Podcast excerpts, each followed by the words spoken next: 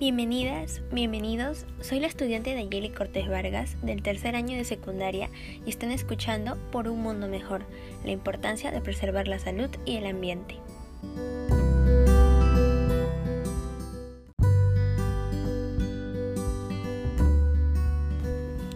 Hace unos días me propuse reflexionar sobre este tema en el que muchos de nosotros estamos involucrados.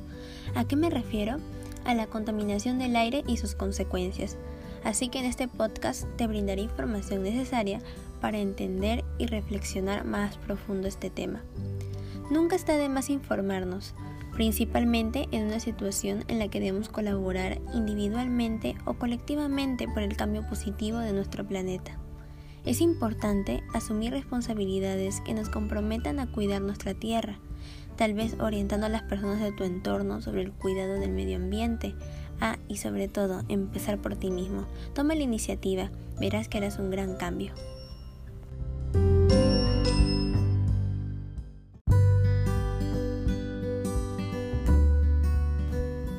Contribuye de manera correcta, responsable y consciente para vivir en un espacio saludable que beneficie a todo nuestro entorno. Si somos seres que comprendemos y entendemos más que otros seres vivos, ¿por qué aún seguimos contaminando el medio ambiente? ¿Por qué esperar hasta que hagamos un gran daño al planeta para recién querer solucionarlo y tomar conciencia? Tú, sí tú, si estás interesado en seguir escuchando este podcast, te aseguro que haré lo posible para que me entiendas y termines de escuchar este audio con un pensamiento diferente y positivo, de que aún es tiempo de salvar nuestro planeta. Sé parte de la solución, no parte de la contaminación. ¿Cuáles son los temas que te presentaré a continuación? Sencillo, la definición, causas, acciones para mitigarlo y nuestra situación actual. Empecemos.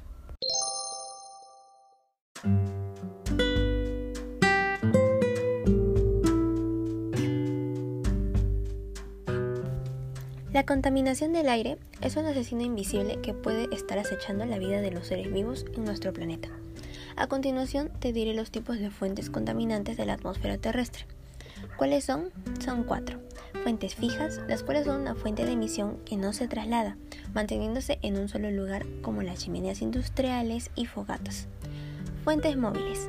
Son aquellas que son una fuente de emisión que puede trasladarse con facilidad, emitiendo contaminantes durante su recorrido, por ejemplo, automóviles, camiones, aviones, entre otros.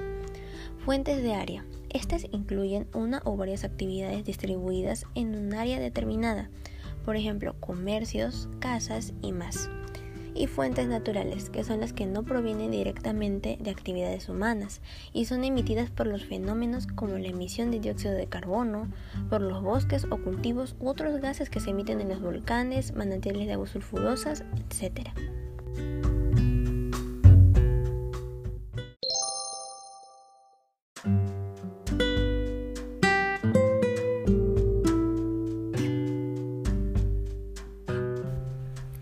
la capa de ozono? ¿En dónde se encuentra? ¿Cuál es su función y cómo se produjo? La capa de ozono es la protección de la Tierra contra la radiación ultravioleta. Se encuentra en la estratosfera y funciona como un tipo de filtro solar que protege al planeta Tierra de los efectos dañinos que puede provocar la radiación ultravioleta del Sol. El ozono es un gas compuesto por tres átomos de oxígeno que se forma y destruye en las capas altas de la atmósfera por efecto de la propia radiación ultravioleta. El ozono se forma cuando un paquete o rayo de energía de luz ultravioleta emitido por el Sol impacta una molécula de oxígeno atmosférico compuesta por dos átomos de oxígeno. La energía que impacta la molécula rompe el enlace y libera los dos átomos de oxígeno. Cada uno de los átomos liberados reacciona con otra molécula de oxígeno y se combinan para formar una molécula de ozono compuesta ahora por tres átomos de oxígeno. Este proceso se repite de manera constante y a gran escala en la estratosfera terrestre, a altitudes entre 15 y 30 kilómetros, produciendo la capa de ozono, que nos protege de la radiación ultravioleta. Debido a que la actividad humana emite gran cantidad de gases químicos a la atmósfera, la capa de ozono se ha ido desgastando.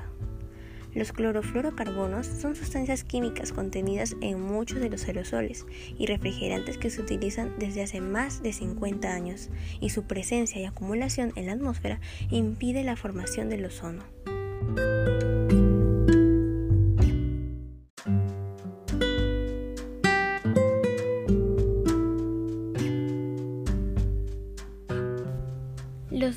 Provoca la radiación ultravioleta varían de acuerdo al tiempo de exposición e intensidad y pueden ir desde lesiones en la piel hasta cáncer o mutaciones genéticas.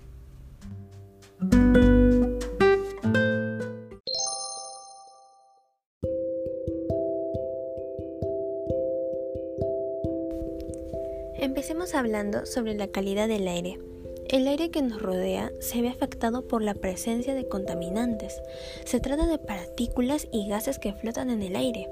En Lipa metropolitana, las partículas son las contaminantes que afectan más a las personas por sus elevadas concentraciones y al ser tan pequeñas ingresan con facilidad al sistema respiratorio, provocando enfermedades respiratorias y otras afecciones a la salud.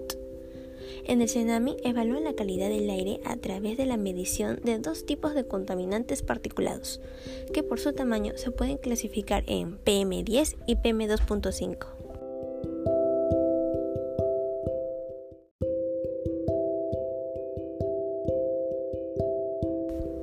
PM10 son partículas con un diámetro menor a 10 micras, que provienen principalmente de la suspensión del polvo de calle sin pavimentar o zonas descampanadas y de la actividad de la construcción. Asimismo, también puede estar compuesta de polen o esporas de las plantas, cenizas de volcanes y sales provenientes del mar. PM2.5 son partículas con un diámetro menor a 2.5 micras, cuyas fuentes de origen son principalmente el parque automotor, las industrias y los incendios.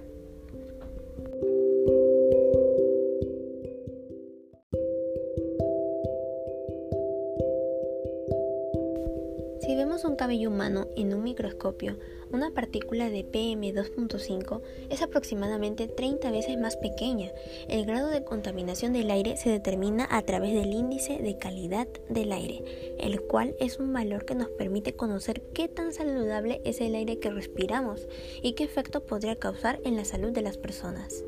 La OMS estima que 7 millones de personas mueren cada año en el mundo por exposición a las partículas finas en el aire y 9 de cada 10 personas de todo el mundo respiran aire contaminado.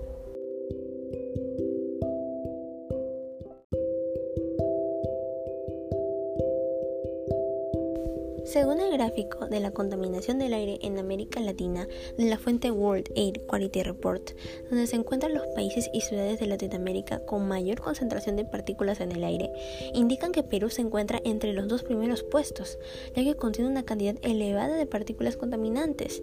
¿Y cuál es la cantidad de partículas contaminantes en las diferentes capitales del mundo? En la lista de gráfico de las capitales del mundo más contaminadas se encuentra Madrid, España, Bogotá, Colombia, París, Francia, Ciudad de México, México, Lima, Perú, Sofía, Bulgaria, Santiago, Chile, Kabul, Afganistán, Dhaka, Bangladesh y Nueva Delhi, India cada uno con su rango de medida anual por PM2.5, en las cuales tenemos el objetivo de la OMS. Bueno, moderado, insalubre para grupos sensibles, insalubre, muy insalubre y peligroso.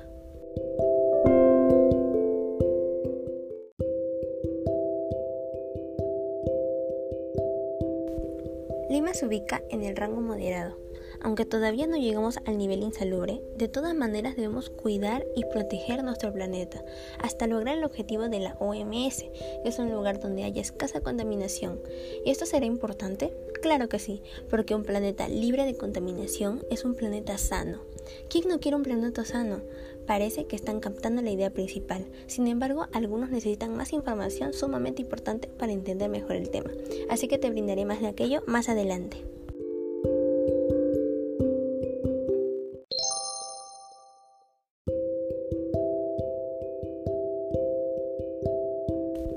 Contaminación del aire doméstico.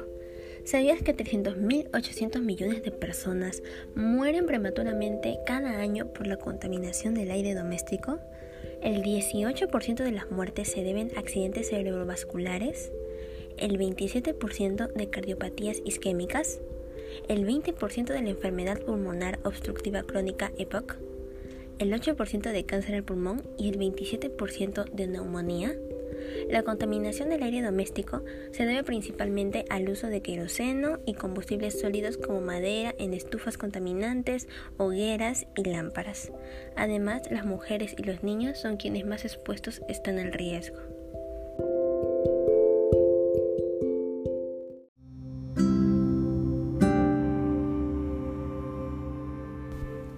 Contaminación del ambiente se ha incrementado en los últimos años debido a algunas actividades económicas y conductas negativas por parte de la población, que deterioran la calidad del aire y como consecuencia afectan el bienestar emocional y la salud de las personas y ocasionan también el incremento de enfermedades ambientales como las afecciones a la piel.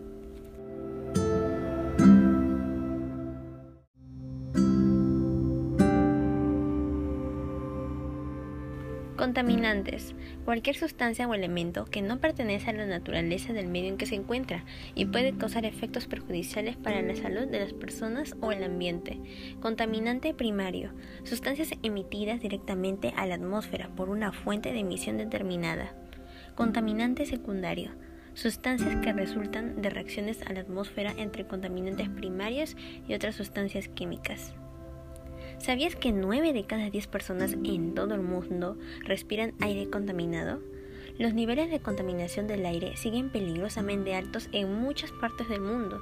Nuevos datos de la Organización Mundial de la Salud, OMS, muestran que 9 de cada 10 personas respiran aire que contienen altos niveles de contaminantes.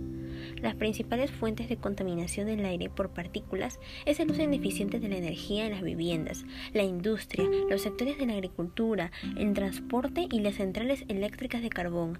En algunas regiones la arena y el polvo del desierto, la quema de desechos y la deforestación son fuentes adicionales de contaminación del aire. La calidad del aire también puede verse influenciada por elementos naturales, tales como factores geográficos y ambientales.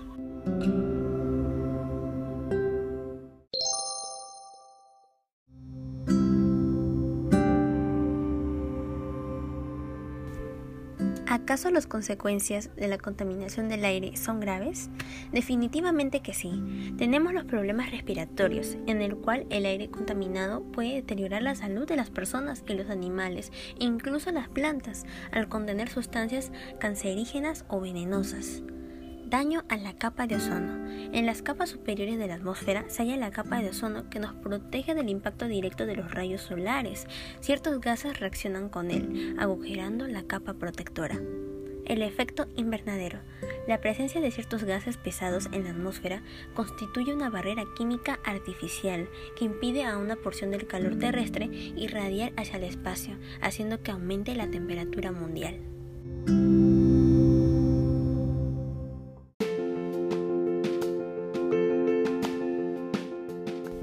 Ciertas acciones de los actores sociales deterioran la calidad del aire. Según algunos estudios, esta contaminación también causa problemas en el estado emocional de las personas, como investigadores del Instituto de Tecnología de Massachusetts han descubierto que la contaminación del aire en las ciudades urbanas de China influye en los estados de ánimo de las personas. Tienden a decaer cuando la contaminación del aire empeora. La investigación señala también que en los días más contaminados disminuye el índice de felicidad en la población. Situaciones como las descritas nos llevan a pensar en la importancia de reconocer y autorregular nuestras emociones. Asombroso, ¿verdad? ¿Qué son las emociones? ¿Qué técnicas puedes utilizar para controlarlas? ¿Qué habilidades sociales podemos practicar? Las emociones son estados internos caracterizados por pensamientos, sensaciones, reacciones fisiológicas y conductas que son subjetivos. Para controlar tus emociones puedes aplicar distintas técnicas, sin embargo te daré unas cuantas. Respiración profunda, detención del pensamiento, relajación muscular, mindfulness y meditación. Las habilidades que puedes aplicar serían la asertividad, se define como la habilidad de expresar nuestros deseos de una manera amable, franca, abierta, directa y adecuada, logrando decir lo que queremos sin atentar contra los demás. La empatía. Cuando se habla de empatía, se hace referencia a una habilidad tanto cognitiva como emocional, lo afectiva del individuo, en la cual éste es capaz de ponerse en situación emocional del otro.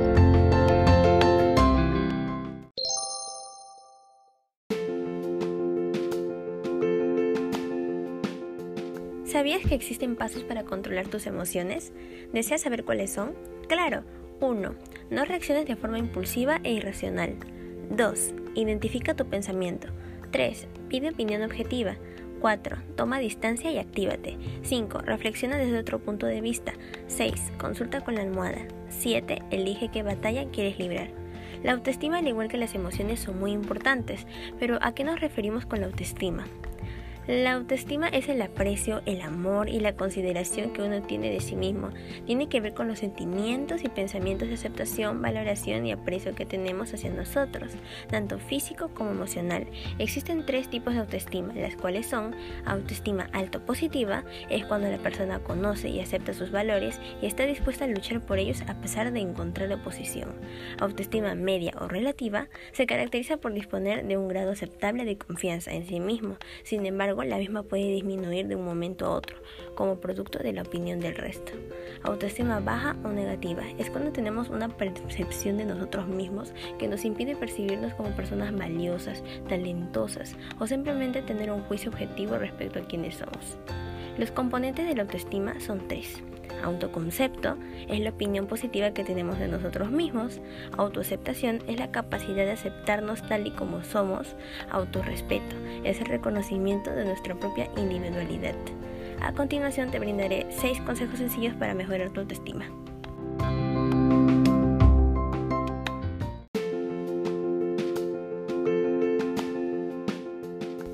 1. Cambia los pensamientos negativos sobre ti. 2. Aprende de los errores. 3. La perfección no existe. 4. Vive nuevas experiencias. 5. Conoce muy bien que puedes cambiar y que no. Y 6. Vive tu vida. ¿Y cómo influye la contaminación al bienestar emocional de las personas? Empecemos hablando sobre el bienestar emocional. ¿Qué es? Es cuando nos referimos al estado de ánimo en el cual nos sentimos bien, tranquilos, percibimos que dominamos nuestras emociones y somos capaces de hacer frente a las precisiones del día a día siendo la base para lograr una vida sana, feliz y plena. Ahora sí, hablemos del medio ambiente. Podemos decir que las emociones pueden ser generadas a partir de la evaluación del entorno, como por ejemplo la ira, tristeza, ansiedad, miedo, etc. De entre ellas, la ira, entre otras emociones, parecen más vinculadas con la acción, por ello pueden ser la respuesta emocional ante una situación ambiental que se percibe de modo negativo. Los espacios naturales mejoran el estado de ánimo, por ello dar un paseo por el campo ayuda a descargar el malestar y llenarnos de energía saludable y equilibrada, entre otras acciones que podemos hacer en nuestra comunidad que nos llenen de vitalidad. Sin embargo, si contaminamos nuestro medio ambiente no contaremos con ellas.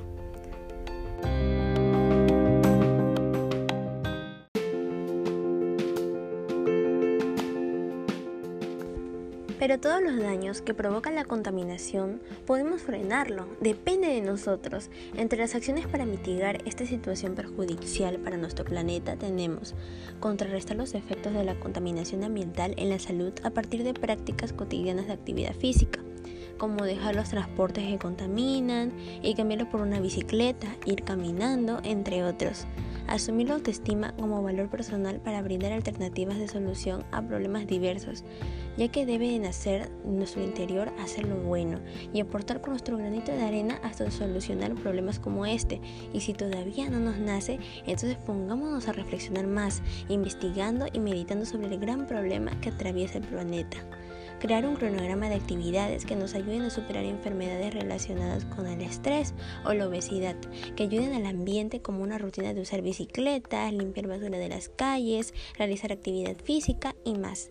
Disminuir la cantidad de residuos sólidos que producimos en casa, evitando el uso de la cocina de leña, ya que se prende con combustible, esperar el basurero para botar la basura correctamente, etc. Existen muchas actividades que puedes realizar. Si quieres sumarte al cambio positivo de nuestro planeta, cuídalo y protégelo de la contaminación. Hazlo, en serio, hazlo. Nuestro planeta te necesita, no lo abandones.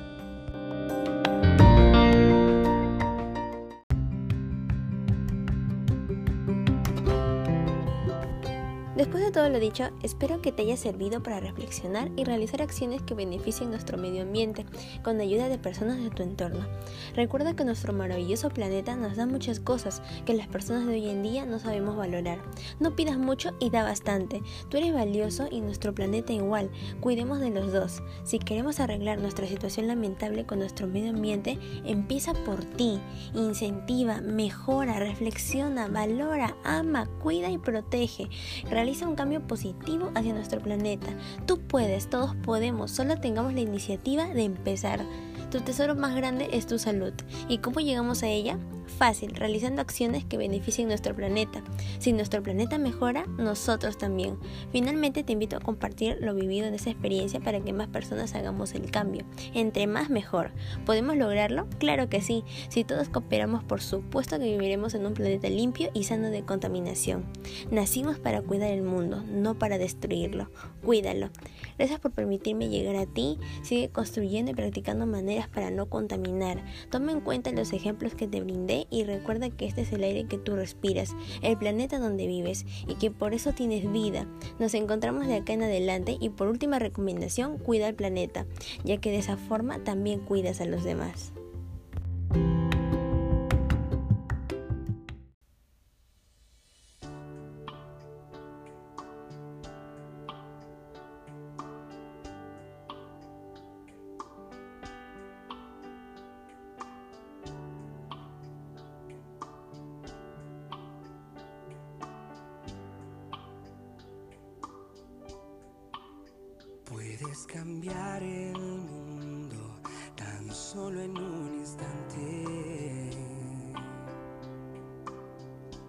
Puedes cambiar el rumbo si quieres que eso pase. Puedes mirar adentro tus sentimientos. El universo traerá tus